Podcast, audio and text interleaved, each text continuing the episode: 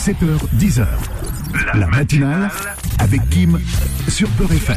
Bonjour Kim, bonjour à tous. J'espère que ce matin vous allez bien et j'ai décidé de commencer à vous parler de ma chronique avec le nouvel album de Booba, Ad Vitam Aeternam, qui est sorti le 2 février dernier. Je sais pas si Kim tu as eu le temps d'écouter les titres, c'est juste incroyable. Oui, j'ai écouté quelques extraits. J'ai pas encore Ouais. écouté l'album attentivement. Eh ben, je te laisse l'écouter attentivement. En tout cas, moi, je me suis régalée avec ce nouvel opus. Booba est passé du petit ourson au grizzly. 28 minutes de titres courts et percutants, des prods incroyables et des textes qui refont ton vocabulaire. Alors, le duc n'a pas l'intention d'abandonner son trône avec des punchlines du genre c'est pas la bohème qui m'inspire gamin, c'est feu Arthur Rimbaud. Incroyable. Allez, tiens, une gifle dans ta tête.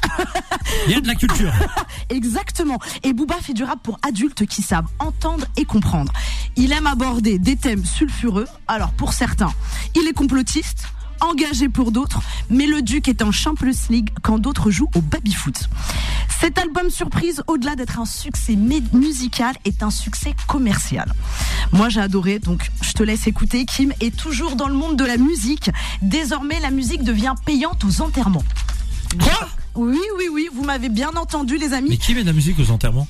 Bah, tout le monde, Ah oui, euh, dans, genre dans les églises et tout ça là. Exactement, Oui. les gens aiment mettre de la musique Ah et oui, depuis pardon, oui. la décision de justice du 31 janvier, les pompes funèbres générales doivent déclarer à l'ASSACEM les titres diffusés lors des enterrements sous forme de forfait pour un montant de 3,33 centimes.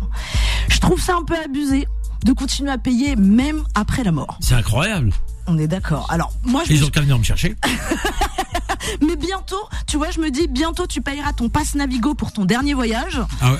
hein, une taxe d'habitation pour ta sépulture. Oui, bah ça on paye. Hein. Hein et un impôt sur les prières tant qu'à faire. Ouais. Et mais- tu verras Kim, hein, un jour, ils mettront des droits d'auteur sur les versets coraniques et catholiques. Ouais, ils pourront pas, ils pourront pas. Ah moi je je ne je m'étonnerais de rien. En tout cas, je savais que le temps c'est de l'argent, mais je ne savais pas que la mort est de l'or.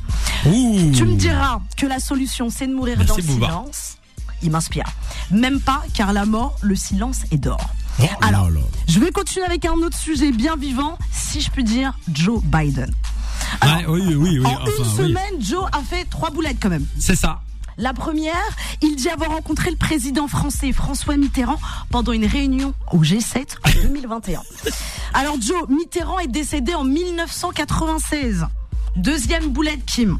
Il évoque une conversation en 2021 avec le chancelier allemand Helmut Kohl. Oui. Qui, lui- Décédé aussi. En 2017. Oui. Et il ne s'arrête pas là, Joe. hein. La semaine dernière, lorsqu'il participe à une conférence de presse durant lequel il tenait à rassurer tout le monde sur son état de santé mentale, ah bah là, badaboum. Hein. Il dit avoir discuté avec le président mexicain Sisi. Alors que Al Sisi est le président de l'Égypte. Égypte. Alors déjà, il parle aux morts et en plus de ça, il est nul en géographie. Mais sinon, Bon, Joe pour des Biden Américains, va ça bien. surprend pas. hein. Les États-Unis, euh, comme on dit, euh, ils connaissent pas le, ils savent même pas où est placée l'Algérie. Ah, mais on est euh, d'accord. Donc à ce stade, moi je me dis, c'est pas grave. Joe Biden est un peu perdu, mais comme on dit même, il connaît par cœur le code nucléaire. Euh, ouais, ça c'est un problème. On est d'accord parce qu'il a tendance à le confondre avec son code de carte bleue. Donc non, c'est drôle parce qu'on veut que les personnes âgées repassent leur permis de conduire, mais pas le permis de gouverner. Ouais, ça il faudrait peut-être.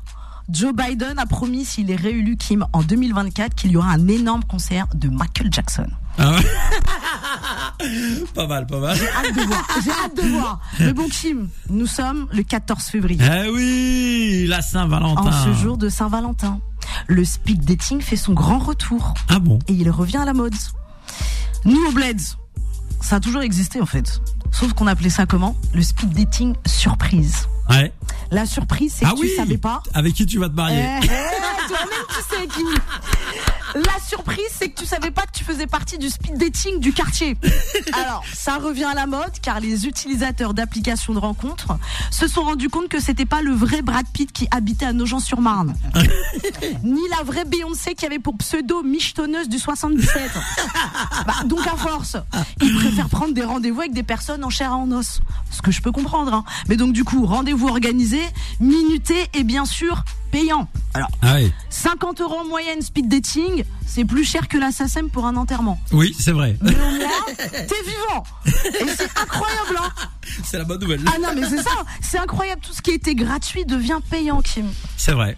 Bientôt, on va respirer et payer. Exactement. Alors, je peux pas vous laisser sans vous parler du sujet politique le plus important de ces 20 dernières années.